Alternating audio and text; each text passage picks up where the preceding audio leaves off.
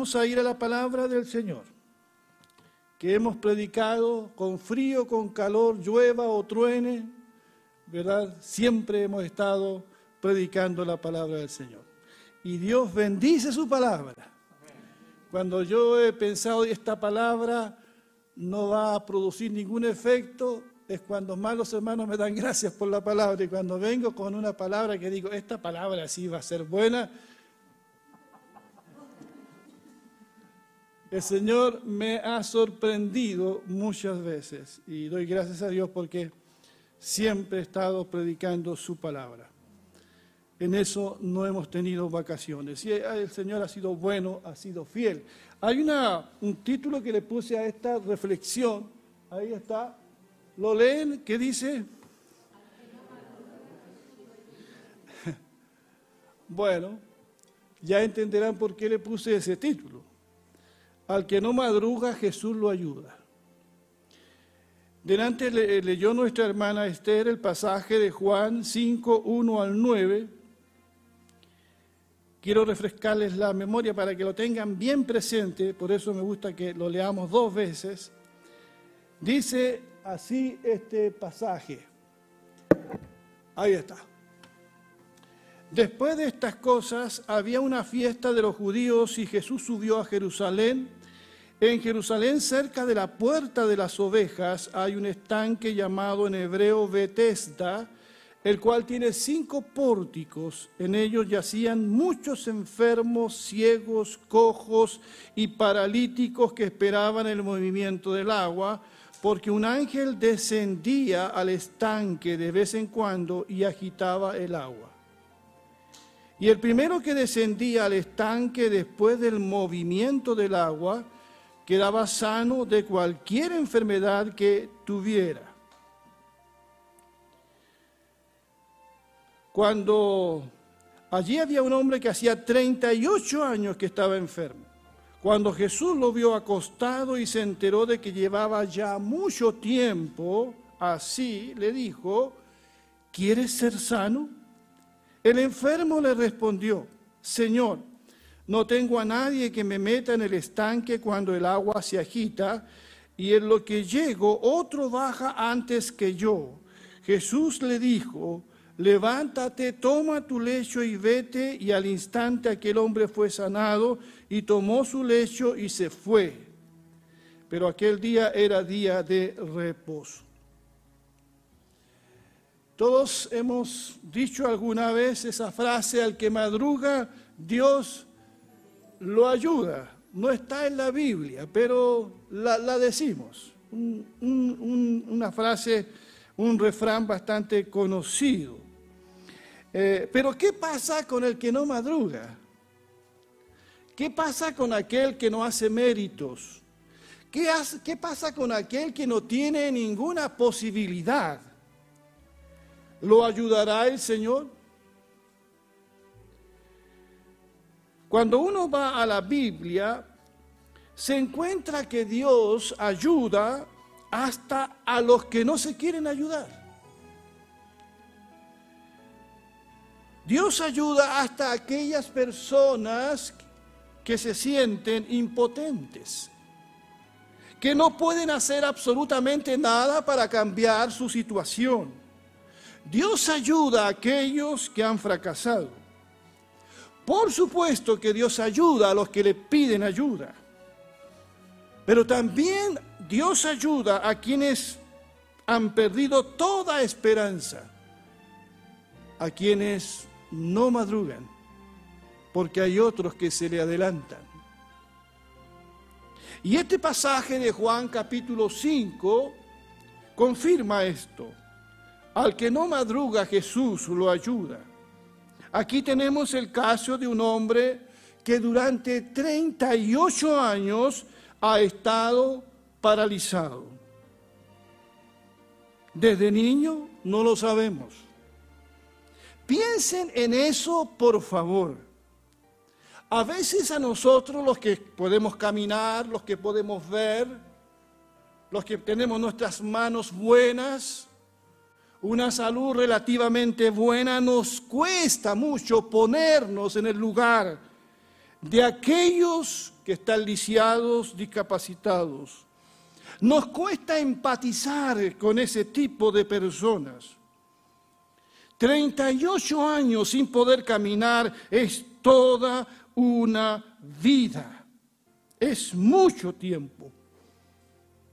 Sin poder ir donde él quisiera ir. Imagínate, 30, 38 años. Sin duda, esta situación paralizante había afectado el carácter de este hombre. Yo me lo imagino un poco duro, endurecido por la situación. Posiblemente ya no oraba a Dios por una sanidad, no tenía esperanza de un futuro mejor. Para él era lo que le había tocado nomás. Pasaba la mayor parte del tiempo en este lugar público que era el pozo de Bethesda en Jerusalén. Recostado en su camilla debajo de uno de los cinco pórticos techados que rodeaban el estanque de Bethesda.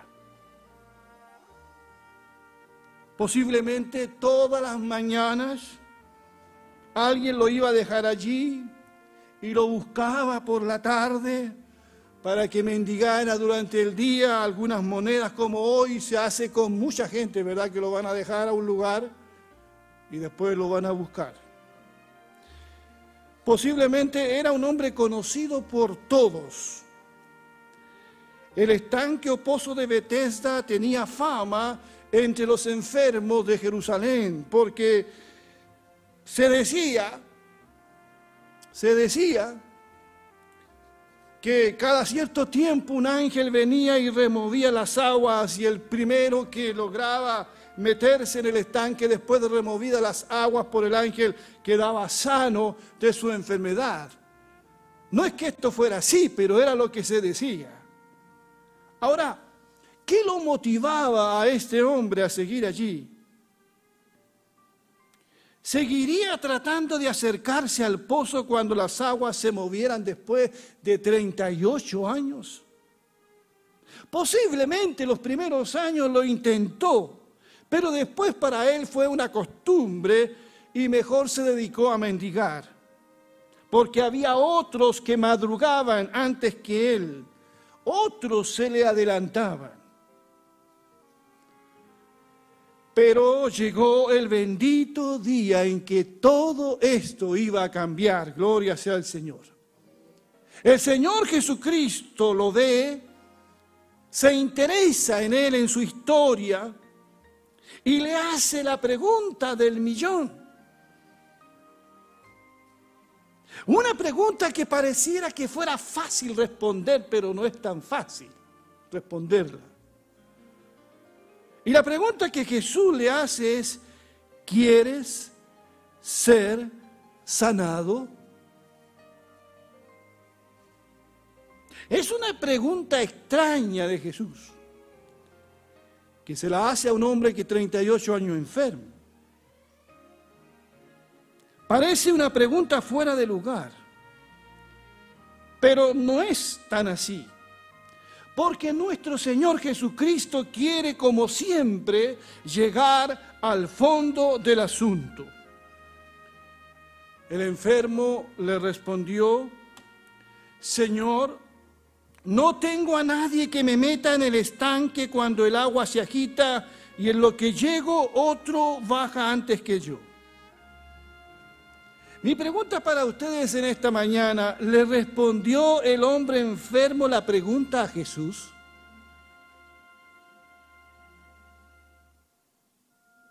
No se la responde. ¿Fue claro en su respuesta?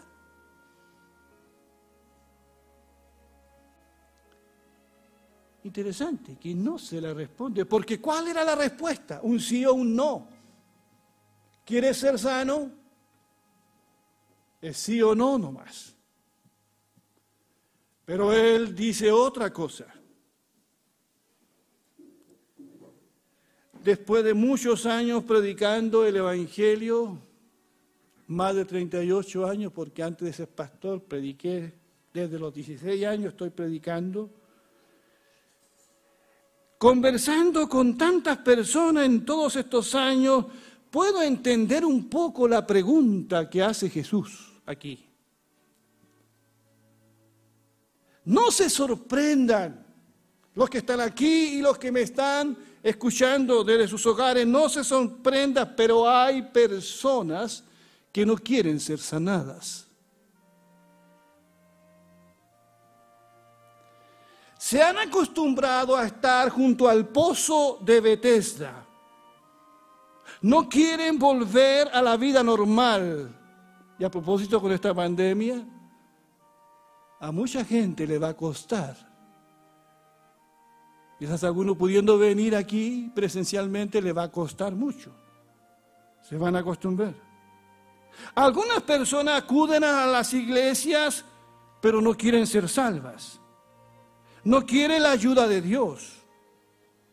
Así que el Señor va directo al grano. Le dice al hombre, dime, ¿quieres ser sano? ¿Quieres recuperar tu vida? ¿Quieres algo mejor para ti? A veces tenemos miedo de volver a la vida normal. Este hombre había estado así por mucho tiempo. Era la vida que conocía.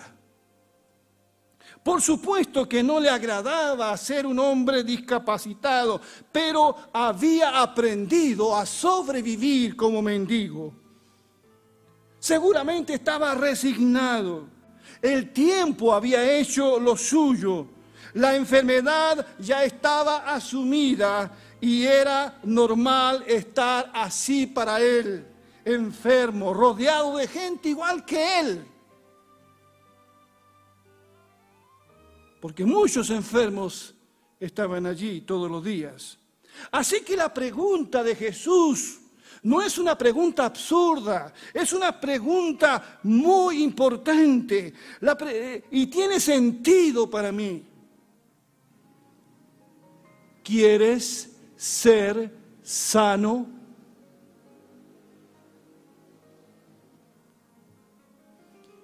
En una película que he visto como tres o cuatro o veces, me gusta mucho. Y puede que esta tarde la vuelva a ver otra vez. Total es el día del pastor. Sueños de libertad. Entrenada ya en el año 1994. Uno de los actores secundarios, y ayer veía un poquito para refrescar la memoria, llamado Brooke en la película, representa a un hombre anciano que había estado preso mucho más años de lo que este hombre paralítico había estado enfermo. Creo 50 años, Brooke. Un día llega la orden de que va a salir en libertad, pero Brooke no quiere salir de la prisión. Incluso agarra a alguien por el cuello y lo quiere degollar para tener una excusa para seguir en la prisión. Pero sus amigos, Isaac también vio la película, le gusta, ¿viste? Pero sus amigos le dicen, no, Brooke, por favor. Finalmente sale al mundo Brooke. Pero el mundo es otro mundo después de 50 años preso. No se acostumbra. La ciudad ha cambiado. Es más bulliciosa. Autos más modernos. Sus amigos ya no están. Extraña a los que siguen presos. Se siente muy solo. Intenta trabajar en un supermercado. Pero Brooke termina suicidándose. Y deja una nota que dice, Brooke estuvo aquí. Brooke quería su libertad. No la quería.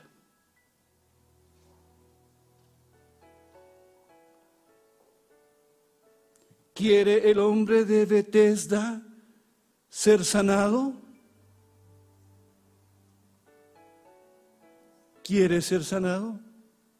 La respuesta no es obvia. Muchas veces me han pedido como pastor, pastor, por favor, hable con mi esposo, hable con mi esposa, hable con mi hijo, hable con este matrimonio o alguien con esta, hable con esta persona que necesita tener un encuentro con Dios. Pastor, por favor, ¿podría hablar? ¿Podría escribirle? ¿Podría llamarle? Pero ¿se puede ayudar a alguien que no quiere ayuda? ¿Se puede ayudar a alguien que no la pide la ayuda? ¿Alguien que piensa que no lo necesita? Así que a veces cuando me piden eso, digo, me cojo de hombros y bueno, porque hay personas que no quieren ser sanadas. Hay personas que no quieren ser libres. Hay personas que no quieren ayuda. Y en eso no hay mucho que hacer.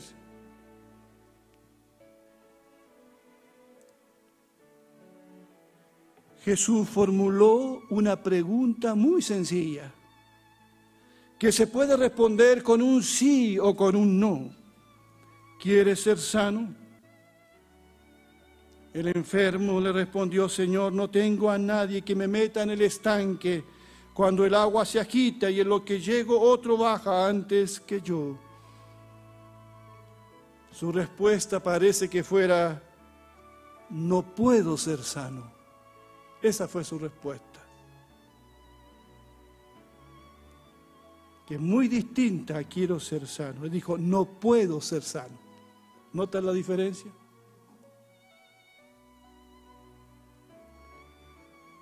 Porque el no puedo a veces también es un no quiero. No puedo controlarme en el presupuesto, dicen algunas personas, ¿cierto Iván? Pero en el fondo es no quiero controlarme en el presupuesto. No puedo llevarme bien con mi esposo o con mi esposa cuando es no quiero llevarme bien con mi cónyuge. No puedo cambiar cuando la verdad es no quiero cambiar. Sí, a veces no se puede pero otras veces no se quiere.